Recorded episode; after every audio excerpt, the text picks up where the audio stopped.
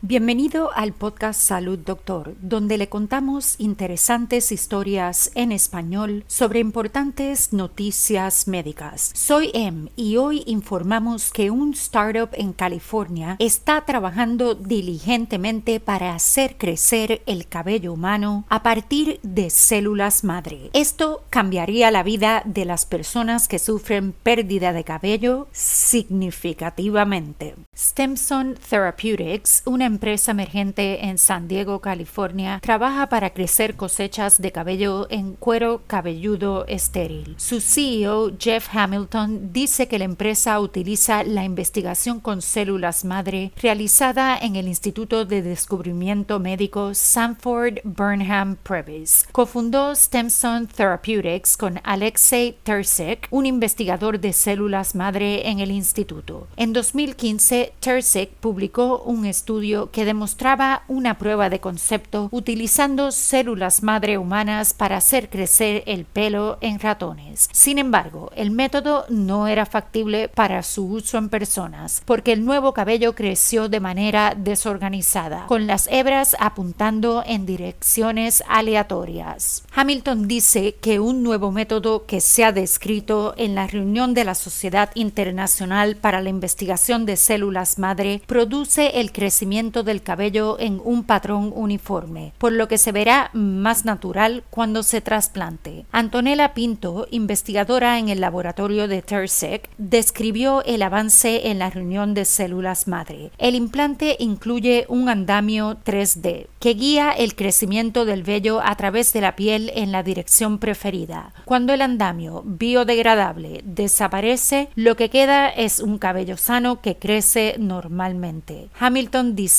una vez que hayamos optimizado nuestra solución para que se vea adecuadamente en varios tipos de piel de animales que se parezcan mucho a la piel humana, entonces estaremos listos para comenzar los ensayos clínicos en humanos. Para preguntas y comentarios sobre historias y sugerencias de temas para el podcast, envíenos un mensaje a hola@salud.doctor. Nos encantaría oír sobre usted. Para emergencias consulte con su doctor de inmediato. Recuerde, no somos doctores, somos podcasters. Le brindamos interesantes noticias médicas en español. Hasta la próxima y salud doctor.